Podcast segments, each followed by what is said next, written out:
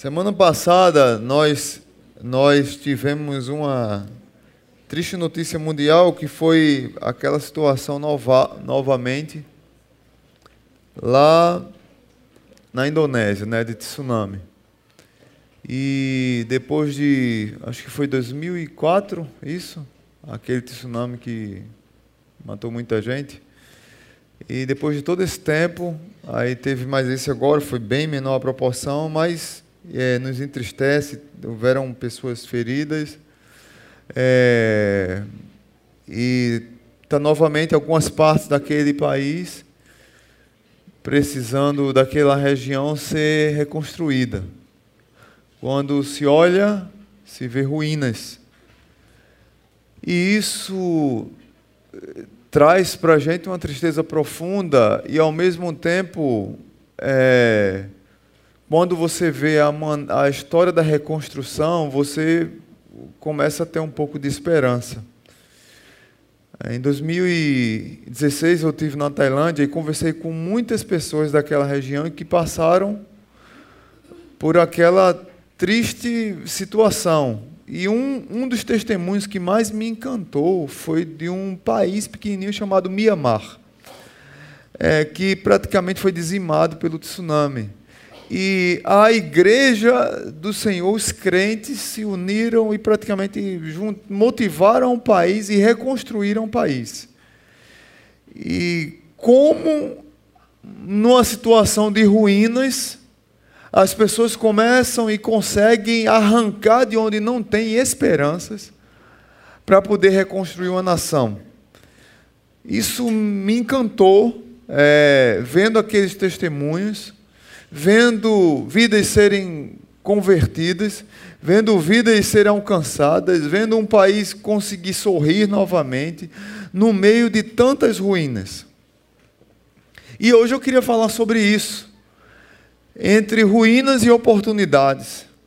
Talvez o ano de 2018 para você tenha sido é, um ano que tenha tido muitas ruínas Talvez tenha, tido, tenha sido um ano que você teve mais decepção do que vitória, mais tristeza do que alegria, mais desesperança do que esperança, mais medo do que coragem.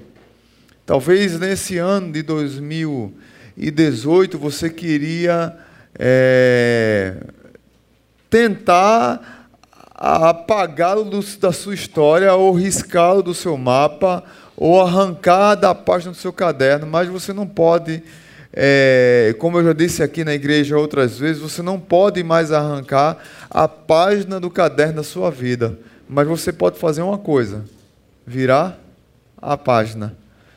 E entre as ruínas que acontecem na nossa vida, por mais difícil que pareça, Deus sempre põe oportunidades por mais difícil que seja, por mais doloroso, por mais crises que aconteçam de saúde, finanças, sempre no meio da ruína aparece oportunidade. E é sobre isso que eu queria falar hoje, pedindo para que você abra sua Bíblia lá em Neemias. Obrigado, querido. Neemias, Neemias capítulo 2. Neemias, lá no Antigo Testamento. O capítulo que eu quero ler é o 2, é, a partir do verso 11.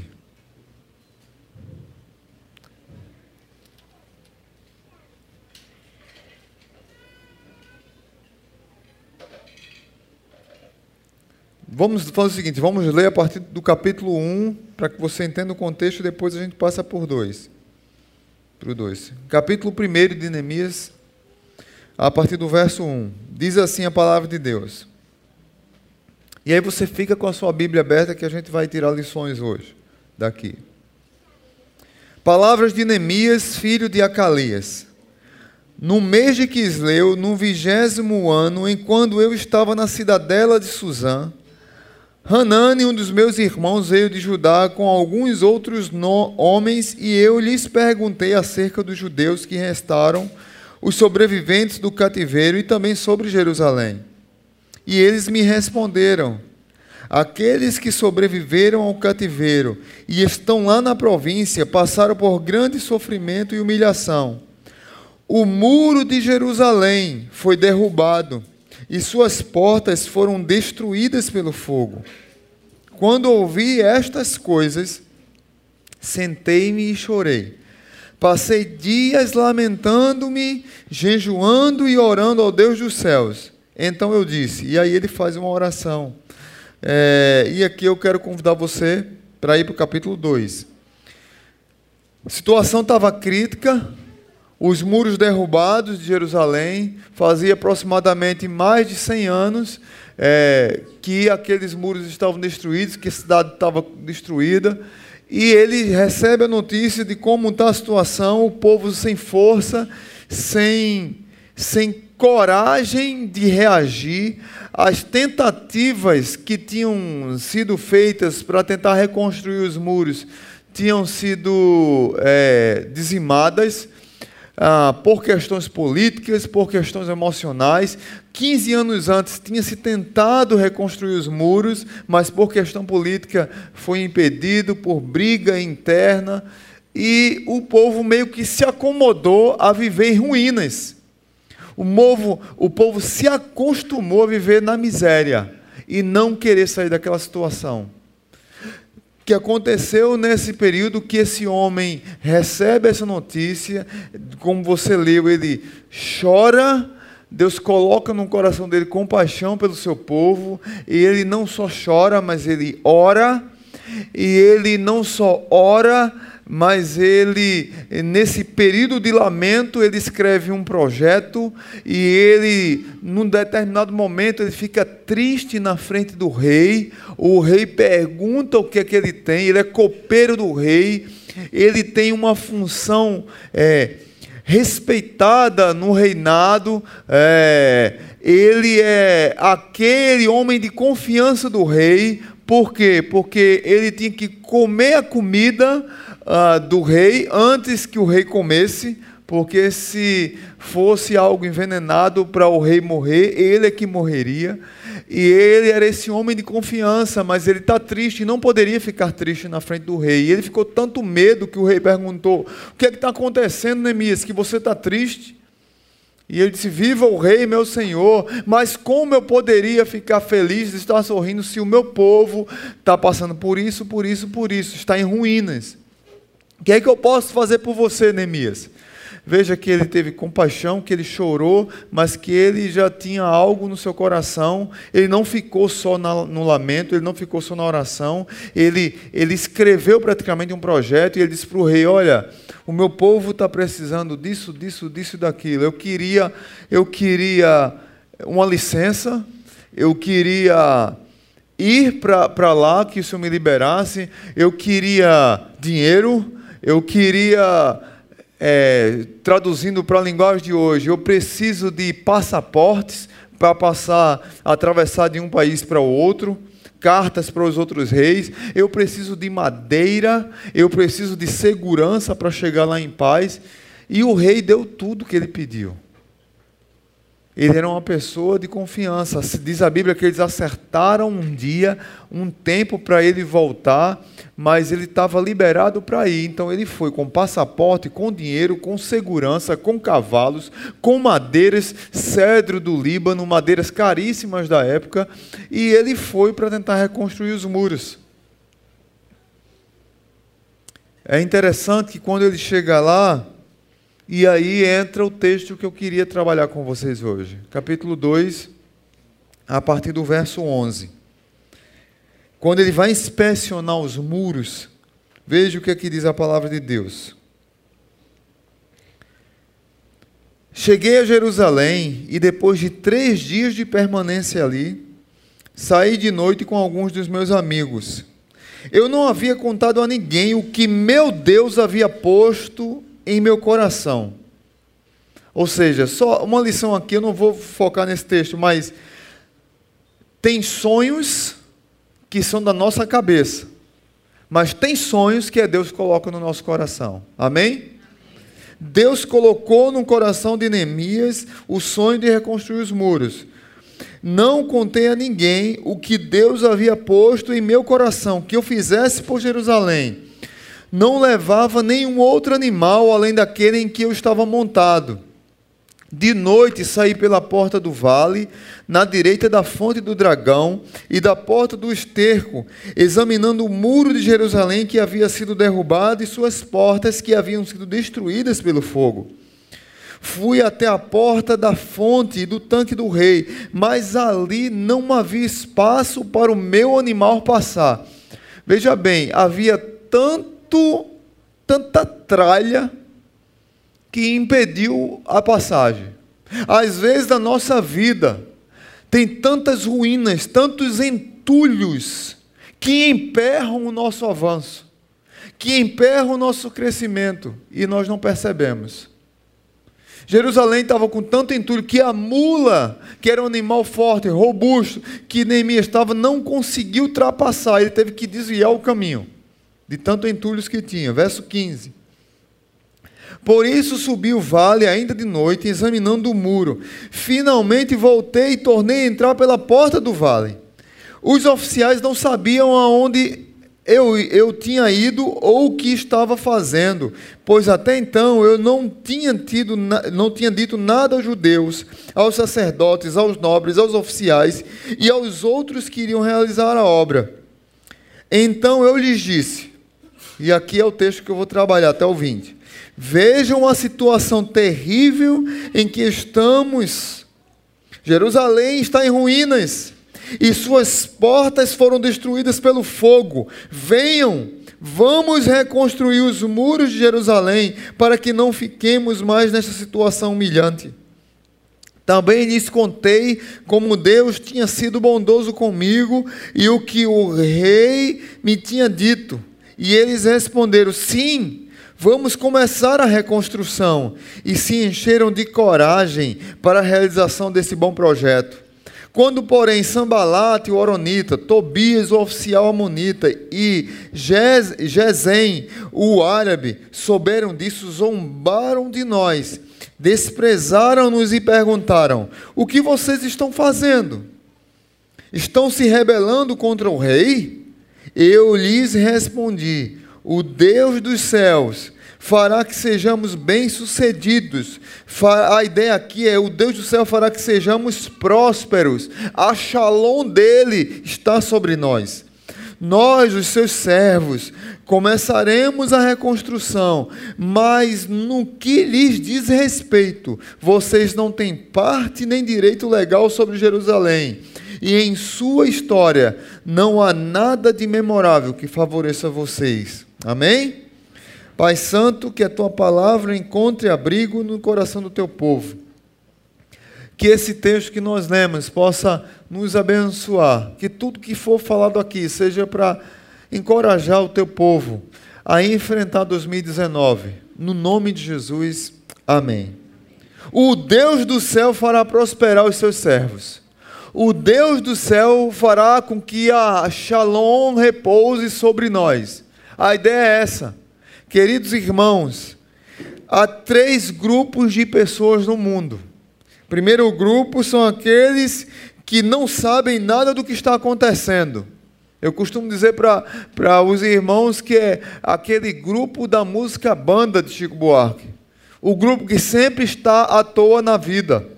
Estava à toa na vida, o meu amor me chamou para ver a banda passar, cantando coisa. A banda passou, e eu voltei para minha vida sofrida, minha gente sofrida. É o mesmo grupo que o próprio Chico Buarque escreve numa outra música chamada Carolina. Diz assim, Carolina nos seus olhos fundos guarda tanta dor. Aí diz assim, no, no refrão, eu bem que é, é, é eu bem que avisei, eu bem que olhei na janela e só Carolina não viu. O mundo passou na janela e só Car Carolina não viu. São aquelas pessoas que vivem a vida, a vida passa e elas não conseguem perceber a vida passar. É, são aquelas pessoas que verem as ruínas e não conseguem olhar que na ruína Deus pode levantar uma oportunidade para que a vida seja recomeçada. São aquelas pessoas que olham para a vida e não sabe nem o que, é que está acontecendo. E vive a teologia do Zeca Pagodinho. Deixa a vida me levar, vida leva eu. Tem um outro grupo de pessoas que assistem o que está acontecendo, apenas espectadores da vida. A vida é um filme. Pastor Arthur trabalhou até na igreja que ele era, é, uma série de mensagens uma vez. É, nossa vida não é cinema, né? Ou é, nossa vida não é filme, alguma coisa assim, né? Porque muitas vezes nós olhamos para a vida como se fosse um filme e que nós estamos assistindo e nós não entramos para participar. Ah, tá tudo bem. E aí a gente vai entrando nessa bagunça da nossa vida e a gente não percebe. E o outro grupo é aqueles que fazem as coisas acontecerem. O meu convite hoje para você que está aqui é para que você arregace a manga e para que você entenda que muitas vezes Deus põe sonho, sonhos no seu coração, mas para que esses sonhos aconteçam, você tem que arregaçar a manga. Você tem que dizer: Deus, eu vou entrar na missão contigo. Eu não sei qual é a missão que Deus deu para você no meio das ruínas de 2018. Mas talvez o ano 2019 você precisa renovar a sua fé. Você precisa consertar a sua vida financeira. Você precisa consertar a sua saúde espiritual.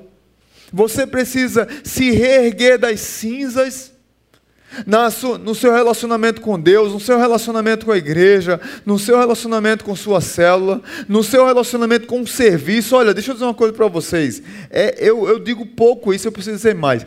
Crente que não serve, adoece. Crente que não serve na igreja, ou ele fica doente, ou ele adoece quem está na igreja. Você tem que servir. Você tem que servir para que você entenda que você tem uma missão. Tem muitas pessoas que sempre arrumam milhares de desculpas para não fazer nada. Mas na verdade é porque a vida da pessoa está destroçada e ela não quer consertar a vida espiritual dela. Talvez 2019 você precisa consertar sua vida espiritual, porque você está longe de Deus, olha, há muito tempo. Talvez você precise consertar seu casamento o relacionamento com seus filhos.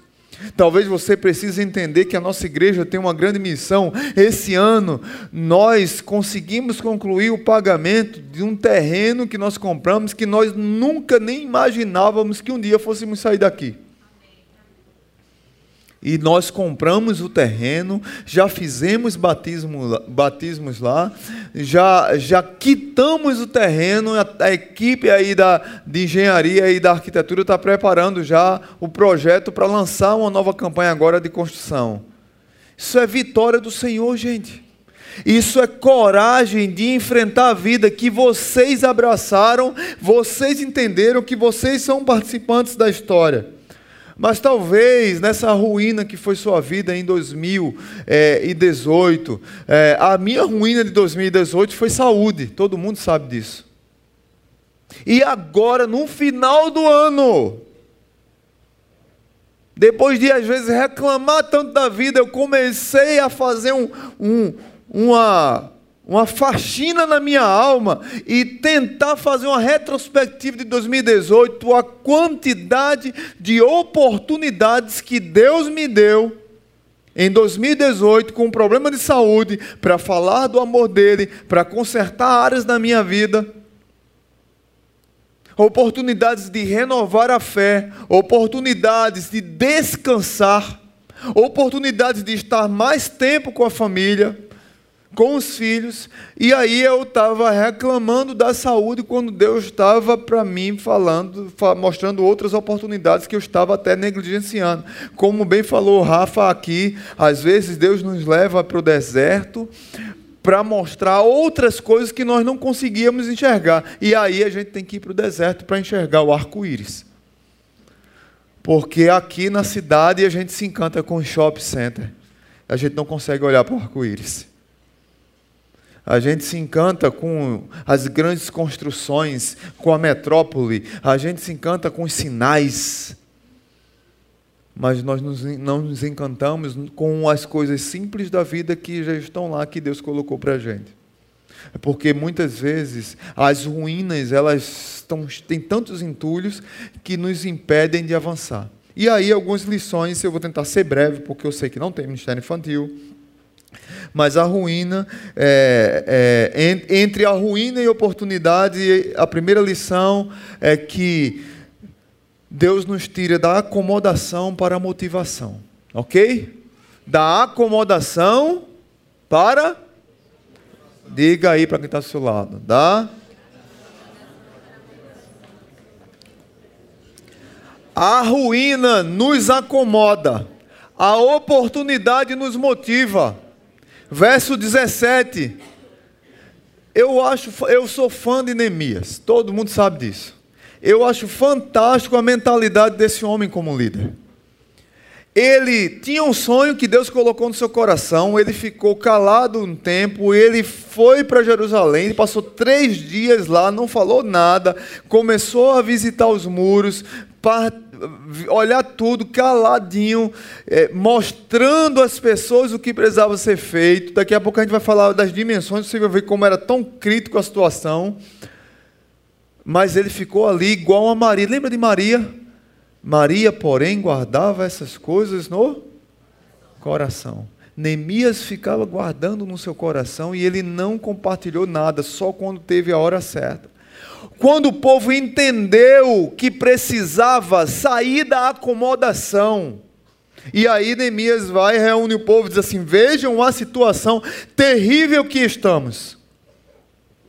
Talvez alguém já tenha dito isso, mas na hora errada.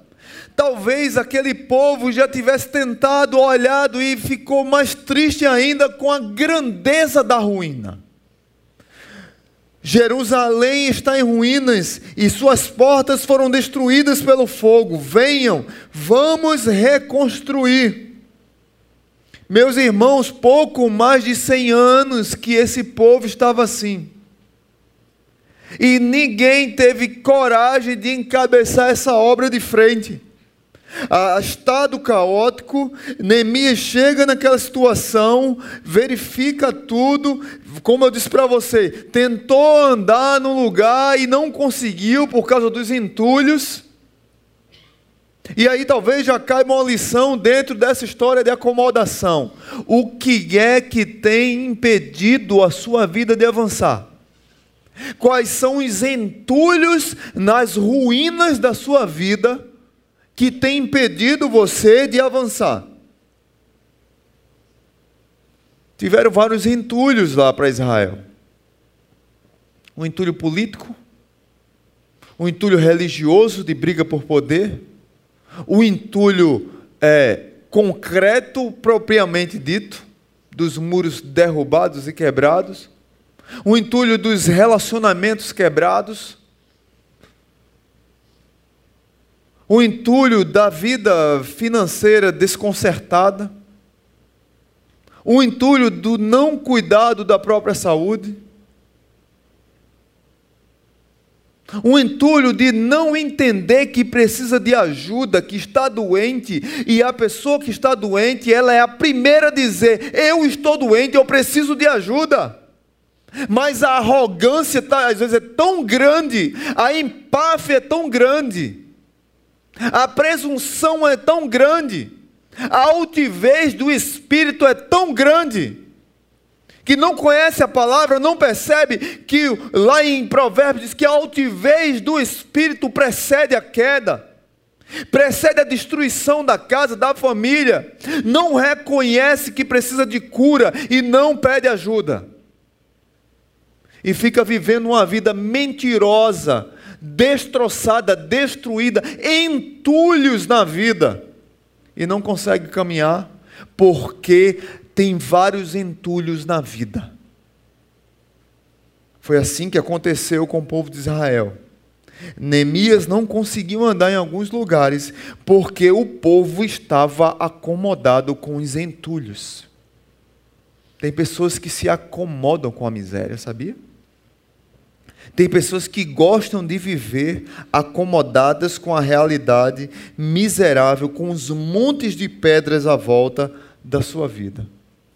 Quais são os entulhos que têm deixado você acomodado e que precisam ser retirados para que a caravana do Senhor possa passar e abençoar você? Para que a vida possa ter um novo ânimo, para que a vida possa ter uma nova esperança. Quais são os montões que estão na tua frente? Queridos irmãos, para que você tenha ideia de como eram aqueles muros, só para que você assimile o, o, tamanho do problema, a, a realidade talvez estava fora do alcance deles. Muitas vezes você acha que não pode remover aquele, aquele entulho, mas eu vou mostrar para você que é possível. É possível. Amém? parecia algo grande demais. A muralha de pedra tinha mais ou menos 12 metros de altura, 7 metros de largura e 500 metros de perímetro. Você, você imagina o tamanho da crise aqui.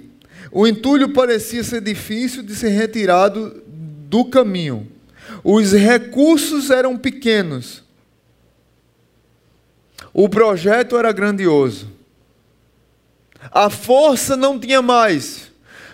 Nem força tinha, na verdade, porque estavam acomodados com aquela situação. Não está bom aqui, não precisa mais a gente sair daqui. Mas quando nós entendemos que muitas vezes a situação que nós estamos vivendo é uma situação de vergonha, a minha oração é que você escute Neemias gritar no seu ouvido: veja uma situação terrível que estamos vivendo. Vejam a situação terrível que estamos vivendo.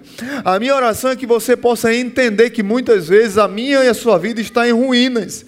A minha oração é que você se incomode com a acomodação que você vive, para que na oportunidade você possa entender que você é motivado para sair daquela situação. É preciso que você mude os óculos para enxergar uma nova esperança na vida um novo caminho. A grande lição que aprendemos aqui é que para nós sermos motivados, nós precisamos mudar, dar o primeiro passo, arregaçar as mangas. Para sair da acomodação, você precisa se levantar para sair da vida que você está vivendo, da crise que você está passando, da situação que você está passando, da doença, da dor que você passa, você precisa dar o primeiro passo. Eu preciso querer, eu preciso reconhecer que nessa área não está bom. Eu tenho que querer sair dessa situação. Se eu não quiser sair dessa situação, o entulho está lá, ele não vai sair sozinho. Aquele ditado, se a montanha, como é? Se Maomé não vai à montanha, a montanha vai para Maomé. Não funciona. A montanha não vai sair lá da frente. É você que tem que arregaçar as mangas para tirar o entulho que está na frente. Você precisa tomar essa decisão. Quando eu entendo que nas ruínas Deus me dá a oportunidade os olhos enxergam de maneira diferente. Talvez nós não, tenhamos, nós não estamos usando os óculos do Espírito. E aí o medo toma conta, a acomodação toma conta, e nós temos medo dos desafios e não, e não transformamos o nosso futuro por causa da acomodação que nos afligiu. Então, a primeira lição do último domingo de 2018 que Deus quer tirar você da acomodação para motivação. Na ruína também nós ficamos descrentes. E aí o que a segunda lição é que Deus quer nos tirar da descrença para a fé na bondade dele. Da descrença para a fé na bondade dele. Na ruína, a ruína nos traz descrença. Não tem como é real, nós somos humanos. Na hora da dor, chega a, a descrença. Na hora da dor, tem hora que você diz: não dá para avançar nisso aí. Olha para o tsunami, olha para as tragédias. Você olha, não tem como reconstruir isso. Às vezes nós precisamos ouvir histórias de países pequenos que superaram situações, de pessoas que superaram crises terríveis. Eu estava conversando essa semana com um irmão da igreja e ele disse que é, eu disse, olha, eu queria ter 10% da fé dessa mulher. Eu, pastor Marcelo. Uma mulher que uma irmã aqui da igreja trabalha na liga. E tem uma mulher que estava numa situação terminal e ela na cama disse: "Não, mas eu vou lutar contra isso. Até na cova, se der uma bobeira, eu levanto do caixão." Aí isso faz sete anos. Essa mulher está lá na liga todo ano fazendo aquela reavaliação que os médicos não conseguem explicar o que aconteceu porque eles davam para ela alguns dias. E lá, nesse alguns dias, doente, bem magrinha, ela dizia desse jeito: se der uma bobeira, eu levanto do caixão. Eu queria ter essa fé. Eu não tenho. Mas às vezes, na ruína, Deus nos dá uma fé na bondade dele que é inexplicável. E o verso 18 fala isso. Também lhes contei como Deus tinha sido bondoso comigo e o que o rei tinha me dito. Meu amigo, quando você olha para a situação de Jerusalém, quem é que vai ajudar? O povo tá, tinha sido levado cativo. Vários jovens, Daniel, Sadraque, Mesaque, Abidênego, o, o Neemias, tantos outros jovens foram levados, espalhados depois que foram destruído aquilo. A, a situação era terrível. Vários profetas, Jeremias ficou lá como um louco, que eu disse para vocês uma vez. Outros foram levados cativos. Os jovens fortes foram levados para trabalhar na ciência em outros países, para trabalhar como seguranças, como eunucos, como empregados, como empregadas, como acabaram com o país. Quem é que vai se preocupar com isso? Quem é que vai é, é, olhar para essa situação descrente e entender que pode mudar essa história? Tem uma pessoa que busca Deus e acredita, o nome dela é Neemias. A minha oração é que nós sejamos como ele. Não é fácil. Nós somos humanos, nós temos situações que a gente não acredita, mas no meio das ruínas, Deus põe no nosso coração fé. No meio da descrença que a ruína traz, Deus põe fé. E Deus continua fazendo a obra no meio do povo dele. Hanani disse: Neemias está feia a situação. Eu acho fantástico o que esse homem faz, porque ele dobra os joelhos. Lá no verso 1, eu vou ler só o início da oração. Olha, do capítulo 1 até o 4, Neemias faz 11 orações. Dá para compreender um pouquinho porque ele consegue ir da descrença para a fé. Em quatro, ah, Neemias tem 16 capítulos. Deixa eu só conferir, porque vai que o pastor está errado. Né? 16 é 12. Agora ah, me perdi aqui. Me ajuda aí os professores da EBD. 16 não, 14. 13. 13 capítulos. Neemias tem 13 capítulos. Do 1 ao 4, capítulo 1 ao 4, só, o livro todo é fala de oração. Mas do 1 ao 4 tem 11 orações.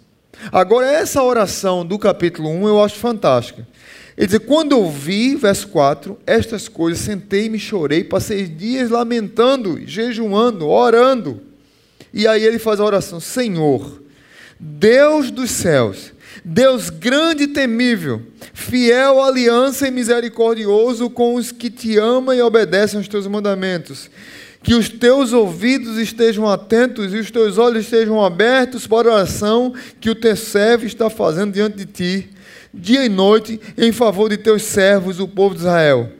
Confesso os pecados que nós, os israelitas, temos cometido contra ti Sim, eu e o meu povo temos pecado.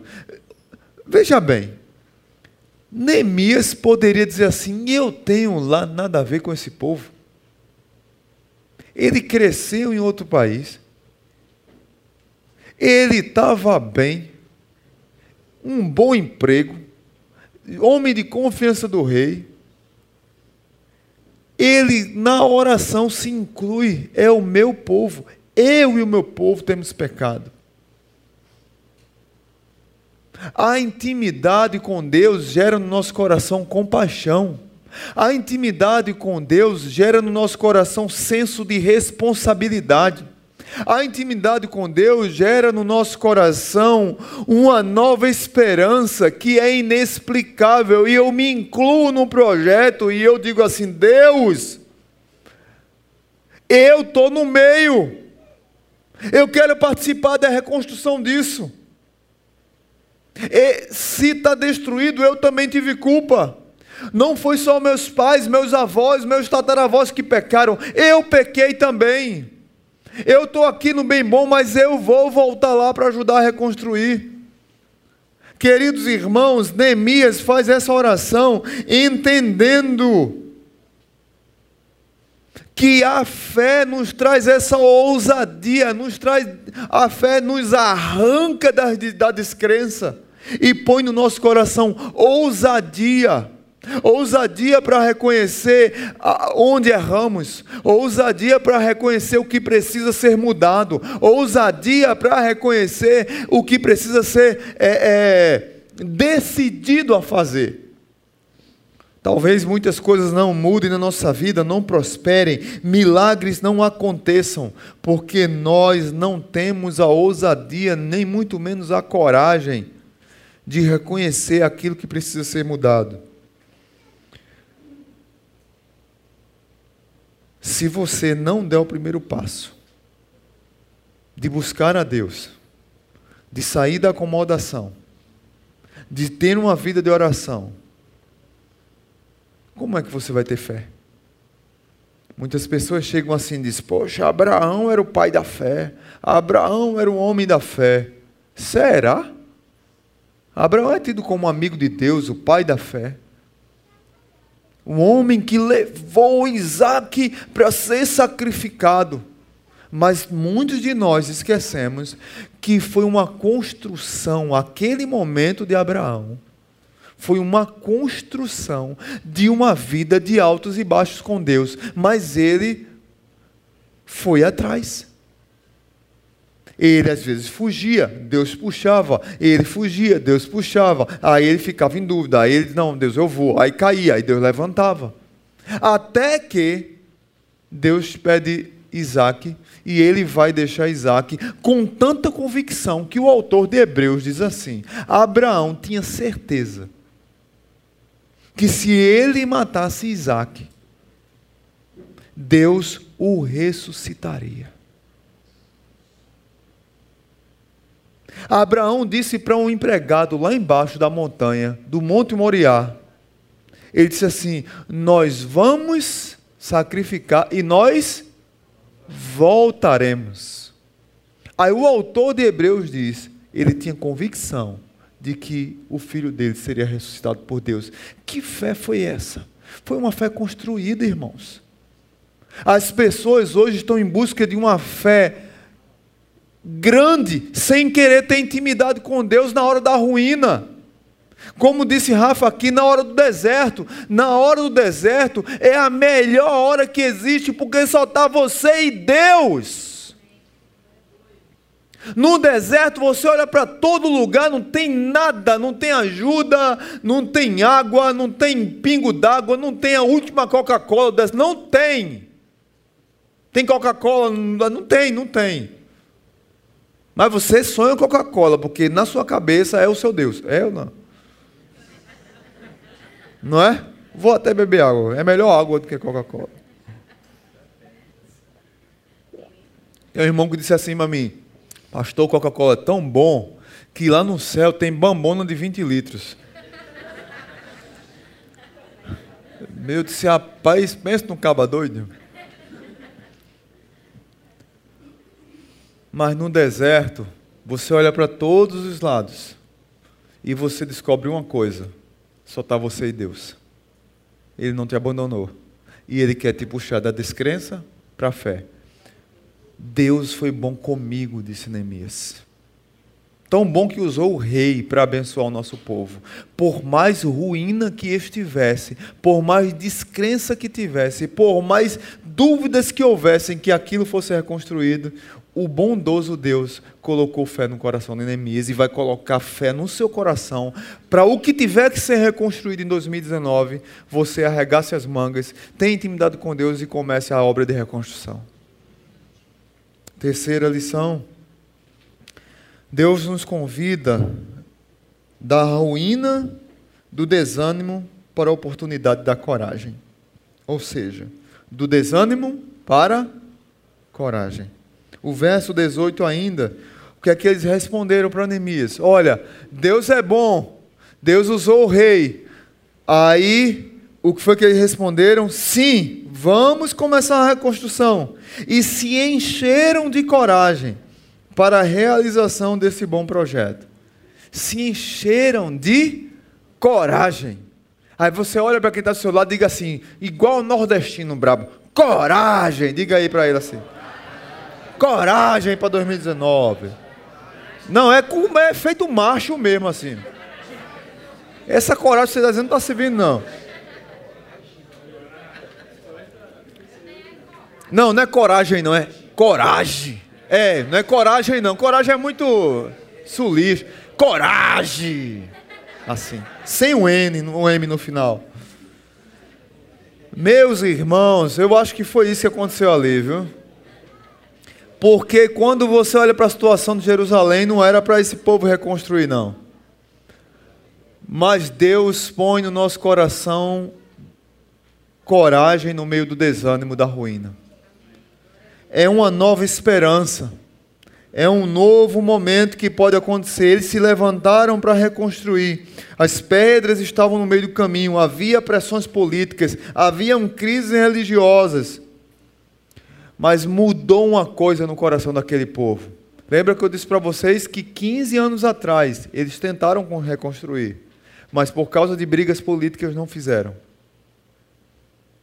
Mas outras vezes começaram a ensaiar a fazer alguma coisa, mas se acomodaram. O que foi que mudou para que eles tivessem coragem? O que mudou foi o coração. O que mudou foi a disposição do coração, a mudança de dentro para fora. Se não muda a, a minha atitude de dentro para fora, nunca eu terei coragem de avançar na vida.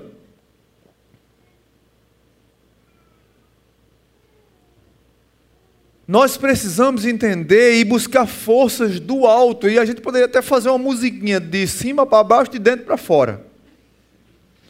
Porque tem que, você tem que buscar forças no alto e tem que ser de dentro para fora, porque esse desânimo que assolou a sua vida, esse desânimo que desencorajou você para a sua história, para o seu casamento, para o seu trabalho, para a sua empresa, esse desânimo que assolou você para voltar a estudar, para poder amar as pessoas, para os relacionamentos que foram quebrados. Ele só vai ser reativado, só vai ser reencorajado se for uma mudança de coração. Como Neemias, como Jeremias fala, muitas vezes tem que ser um transplante no nosso coração. Precisa ser transplantado para que você entenda que tem coisas na nossa vida que precisam ser mudadas. E essa mudança só acontece de dentro para fora. Senão, não dá para encarar. Tem um texto que eu sou maravilhado e sou fã de Josué. Preguei um dia desses aqui do outro lado, não lembro se a mensagem, o tema da mensagem foi esse, do outro lado do Jordão. Mas para chegar do outro lado do Jordão, o Deus deu instrução para o povo que o povo colocasse os pés na margem do rio, não foi isso? E os pés entraram e estava e tinha água. Então, os pés foram molhados. E à medida que eles andaram, o rio abriu e eles atravessaram a pé seco. Mas quando eles entraram, o pé estava molhado. Humanamente falando, a gente olha para a descrença. Não dá para atravessar isso. Mas muitas decisões na minha e na sua vida só acontecem se nós molharmos os pés. Porque a gente já quer entrar daqui, do lado de cá, com o pé seco. Mas a gente tem que botar o primeiro pé pela fé, encorajado, mesmo diante das ruínas e do desânimo, nós precisamos botar o pé no molhado. Por ser, porque o seco vai ser no caminho, o milagre vai acontecer no caminho. Se eu não der o primeiro passo, o milagre não acontece. Eu vou ficar na mesma vida, aqui cantando aquela música, a mesma praça, o mesmo banco, as mesmas flores, os mesmos jardins.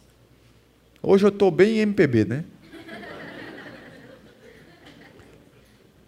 Não é? Porque às vezes a gente está assim, e a gente fica emperrado aqui, e não avança. Hã? Dessas músicas todas, né? Ô oh, rapaz, é bom, né? Essas daí. A última lição que eu queria trazer para vocês está no verso 19 e 20, que Deus nos convida do medo para a perseverança. A ruína nos amedronta, a oportunidade nos traz perseverança. Verso 19 e 20 diz que Sambalate, Tobias e Gesem souberam disso e zombaram do povo, desprezaram e ainda perguntaram com ameaça: o que é que vocês estão fazendo?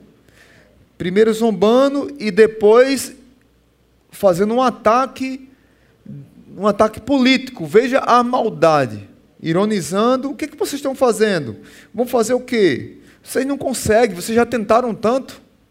Vai tentar de novo, vai consertar de novo o casamento, vai consertar o relacionamento com o filho, vai tentar fazer um, mais um curso para melhorar o emprego, vai tentar fazer, vai tentar abrir mão do emprego para dar mais atenção à família. Não faça isso. O mundo moderno não é, é, é está entendendo? O mundo moderno não permite isso. Você abrindo mão por causa da família, e nós vamos é, vivendo pela opinião que as pessoas nos desprezam. E não foi só desprezo, colocaram um, um, um medo político. Esses estão se rebelando contra o rei? Aí o verso 20, rapaz, Neemias era macho, viu?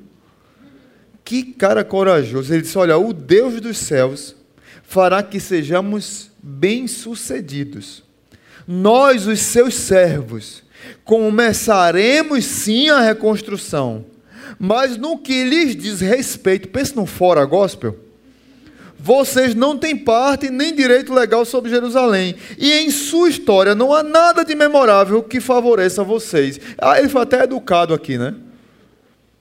Resumindo, homem, vá plantar coquinho em outro lugar. Não se meta no que Deus mandou a gente fazer, não. E pare de querer nos desprezar, pare de querer nos desanimar e pare de levantar falso testemunho contra o rei, porque eu estou aqui autorizado pelo rei, ele ainda mandou dinheiro, mandou madeira. Está resumindo tudo? Mandou dinheiro, mandou madeira, mandou segurança. Não estou aqui de bobeira, não, meu amigo. E porque nós esmorecemos tão facilmente para decisões que nós precisamos tomar, do medo para a perseverança. Deixa eu dizer uma coisa para você. Toda vez que você quiser tomar uma decisão para obedecer a Deus, tenha certeza absoluta que o inimigo vai se levantar para querer lhe derrubar. Não fique achando que é brincadeira. Não fique, porque tem crente que acha que o diabo não existe. Tem crente que fala demais do diabo, como disse S. Lewis, e tem crente que acha que o diabo não existe. Seja equilibrado. Toda vez que você arregaçar as mangas para fazer a obra de Deus, toda vez que você arregaçar as mangas para tomar uma decisão difícil, mas que foi Deus que colocou no seu, tem sonhos que são da sua cabeça, mas tem sonhos que é Deus que coloca no seu coração. Quando você se levantar para fazer o que Deus chamou você para fazer, tenha certeza absoluta que o diabo não vem, mas ele vai mandar os anjinhos dele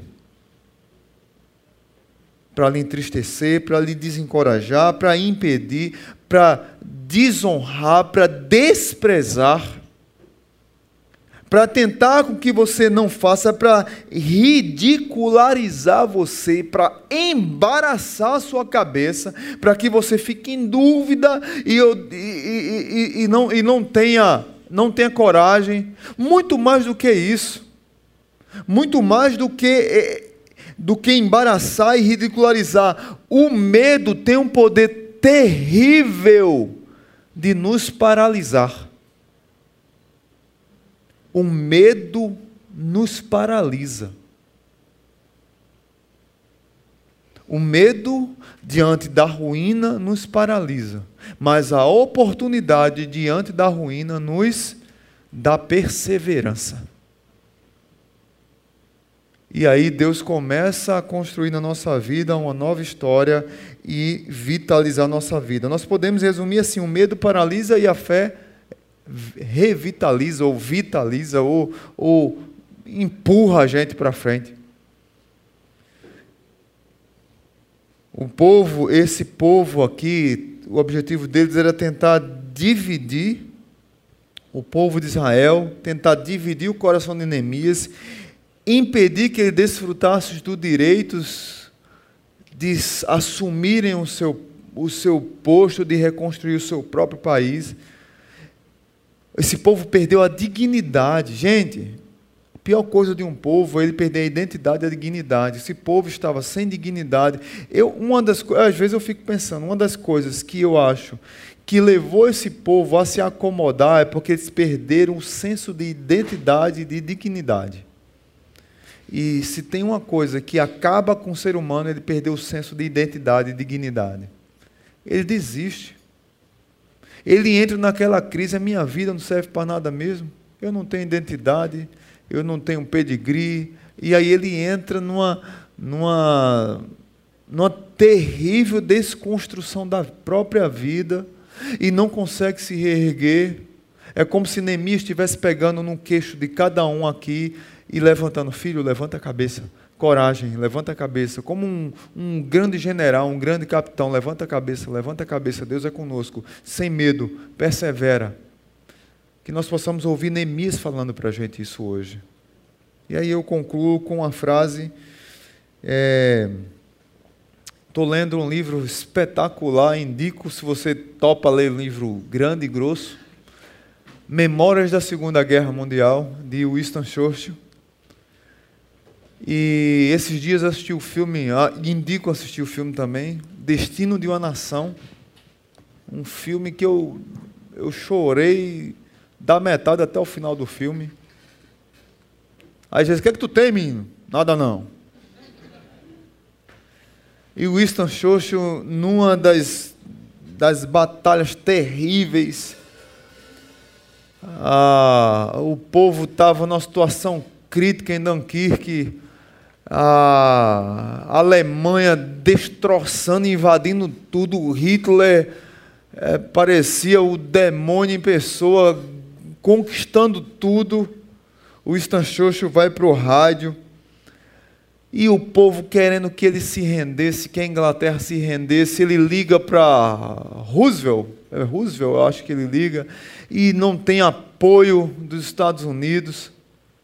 E ele diz, eu acho que ele fica nas últimas, o povo, não, vamos se entregar. Aquele homem reúne o Senado, reúne os líderes da nação, e ele vai para o rádio e ele diz o seguinte: Nós não falharemos, nós iremos até o fim. Nós lutaremos na França, nós lutaremos nos mares, nos oceanos, nos oceanos, lutaremos com crescente confiança e crescente força no ar, na terra, no mar, nós defenderemos nossa ilha, qualquer que seja o custo. Nunca nos renderemos. Eu não tenho nada para oferecer a vocês, a não ser sangue, suor e lágrimas. E se o Império Britânico e sua comunidade durar mil anos, os homens ainda um dia dirão: Este foi o nosso melhor momento. Resistência. Nós não vamos nos entregar. Esse homem fez esse discurso. A população disse: Nós vamos lutar, nem que seja com cabo de vassoura, com panela, nós vamos resistir. E graças a Deus, na Segunda Guerra Mundial, Hitler não fez o que ele queria fazer, por causa da coragem de uma pessoa. Os muros de Jerusalém foram reconstruídos em 52 dias, mas já fazia quase 150 anos que eles estavam destruídos. Porque Deus levantou uma pessoa. Talvez tenham coisas na sua vida que Deus está esperando a sua decisão para que sejam reconstruídas. Talvez você não tenha fé, mas eu concluo com a, a frase do apóstolo Paulo: Pois eu estou bem certo de que Deus, que começou a boa obra em minha vida, há de completá-la até o dia de Cristo Jesus. Acredite, no meio das ruínas, Deus sempre dá novas oportunidades de reconstrução. Eu queria convidar você para orar. Antes da música que nós vamos cantar, eu queria que você fizesse uma oração pessoal. Hoje é o último culto do ano, praticamente. Então, na verdade, é amanhã, de nove da noite, nove às dez e meia da noite. Mas hoje é o último domingo do ano. E talvez você precisa tomar a decisão de que do ano 2019 tenha coisas que precisam ser reconstruídas. Eu vou convidar você, se quiser ficar à vontade, você se ajoelhe na sua cadeira, mas tem um tempo de oração. Vou dar um três minutinhos aqui para que você orasse e colocasse aquilo que Deus falou para você hoje, você colocasse. E depois eu quero desafiar você, se Deus falou alguma coisa que você viesse aqui à frente para eu orar por você. Mas nesse momento eu queria que você fizesse uma oração só, você e Deus. E depois você publica isso. Pai Santo, muito obrigado. Obrigado porque, por mais ruim ou em ruínas que esteja a nossa vida, nós podemos enxergar oportunidades. E o Senhor dá-las todos os dias. Nós precisamos ser mais sensíveis à voz do Teu Espírito. A minha oração na minha vida e na vida dos meus irmãos é que nós sejamos mais sensíveis ao Teu Espírito. E que no ano 2019 nós possamos nos quebrantar e nós, podamos, nós possamos tirar os entulhos que nos impedem de caminhar, que nos impedem de reconstruir, que nos impedem de perseverar, de ter fé, de nos motivar, de nos encorajar que nós possamos fazer uma retrospectiva de 2018 e entender que o Senhor não nos abandonou e nunca nos abandonará. Mas que nós possamos entrar em 2019 de joelhos dobrados, agarrados com a tua mão poderosa, entendendo que vale a pena enfrentar a vida e enfrentar as ruínas que talvez elas vão continuar até 2019, 2020, mas nós vamos encará-las de maneira diferente. O que mudou no coração do povo quando Neemias disse vamos foi a atitude do coração. Que nós precisamos, nós precisamos mudar a atitude do coração e trocar os óculos. Pôr os óculos da fé em Deus. Abençoa teus filhos Fala aos seus corações. E que eles não saiam daqui sem tomar uma decisão. Eu não sei qual decisão eles vão tomar, mas o Senhor sabe. Mas que eles decidam e façam. entrem no Jordão com os pés molhados e cheguem do outro lado de pés enxutos. No nome de Jesus. Amém. Vamos cantar essa música, ficar de pé e você continua em atitude de oração durante a música. Se Deus falou com você, vou pedir para não, não, não sair ninguém ainda. Eu quero orar novamente. Se Deus falou com você durante a música, você sai do seu lugar e vem aqui à frente. Eu quero orar por você. Olha, pastor, eu quero colocar diante de Deus como um marco a decisão que eu tomei. Aí você sai do seu lugar, termina 2019, 18, aqui na frente, colocando diante de Deus o seu pedido. Então vem aqui à frente, sai do seu lugar e vamos orar juntos. Pode, pode sair.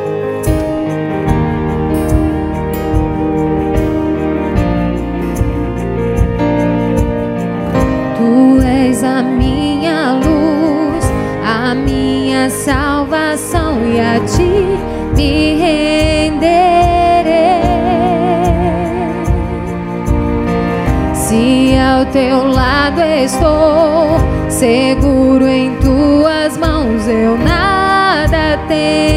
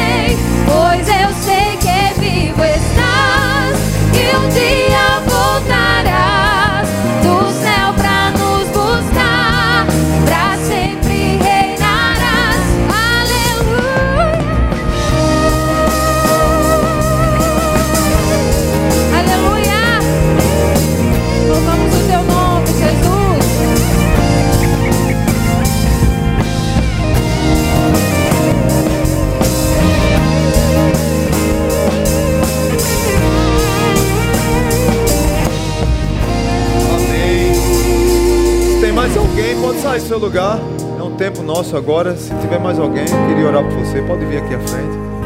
Se você quiser ficar ajoelhado, fique à vontade. Mas o tempo que você vai colocar diante de Deus para renovar sua fé, para colocar 2019 diante do Senhor, entendendo que entre as ruínas Deus mostra oportunidades. Coloca diante de Deus isso, tá bom? Vou pedir para os irmãos que estão lá estender as mãos para esses amados que estão aqui. Vamos orar por eles. Pai bendito, aqui estão os teus filhos. Entre ruínas que talvez algum, alguns passaram ou estão passando. A minha oração é que eles consigam enxergar as oportunidades.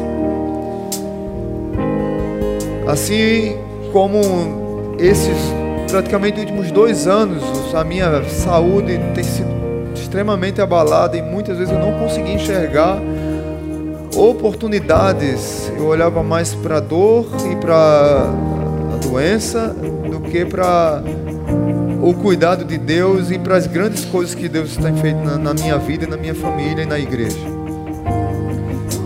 Obrigado porque o Senhor tem me confrontado nisso.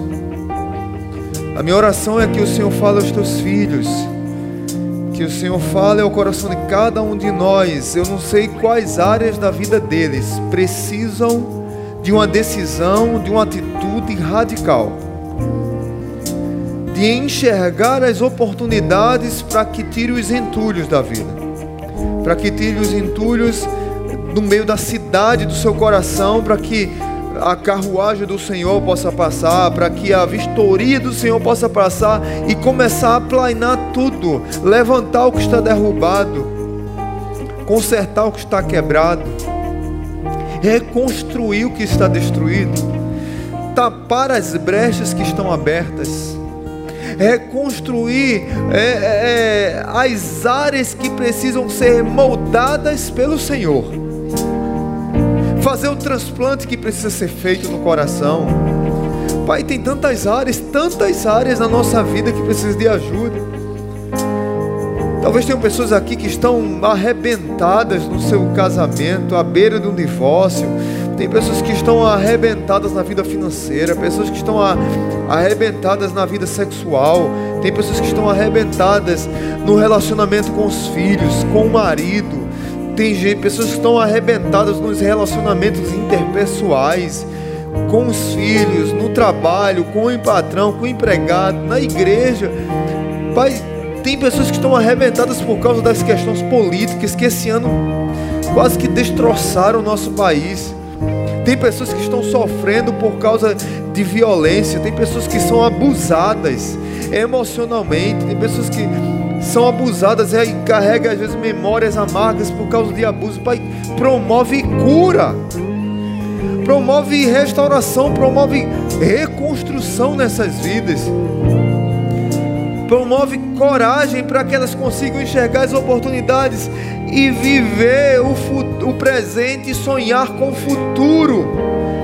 Por mais que o passado seja de ruína, Deus não nos convidou para viver entre as ruínas. Deus as ruínas foram feitas para serem acabadas, para serem tiradas e para que saiamos delas. Pai, como foi cantado aqui, o deserto é muitas vezes para nós enxergarmos o arco-íris da esperança do Senhor.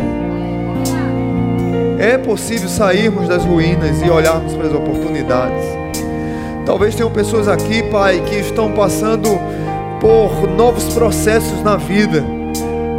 Talvez o ano 2019 seja um recomeço, seja tempo de reconstrução, seja tempo de construção, um tempo de plantar algo, de sonhar algo novo, de nova esperança. Pai, dá força a esses irmãos, dá coragem, dá vigor, dá vida, dá, dá empreendedorismo na mente, dá, dá inteligência, sabedoria para lidar com cada nova situação que vai acontecer.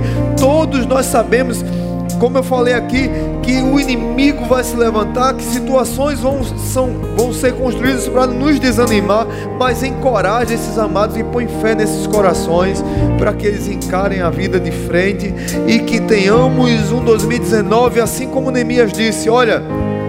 Por mais que vocês queiram nos atacar, levantar falso, nos desanimar, deixa eu dizer uma coisa para vocês: o Deus dos céus nos fará bem-sucedidos.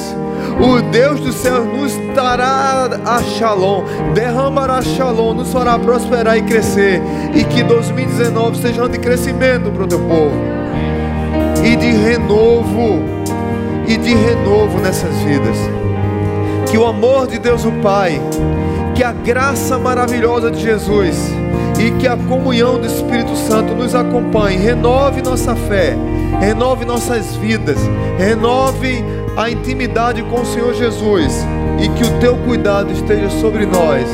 No nome de Jesus, no poder de Jesus, na intimidade de Jesus. Amém, amém e amém. Aplauda o Senhor.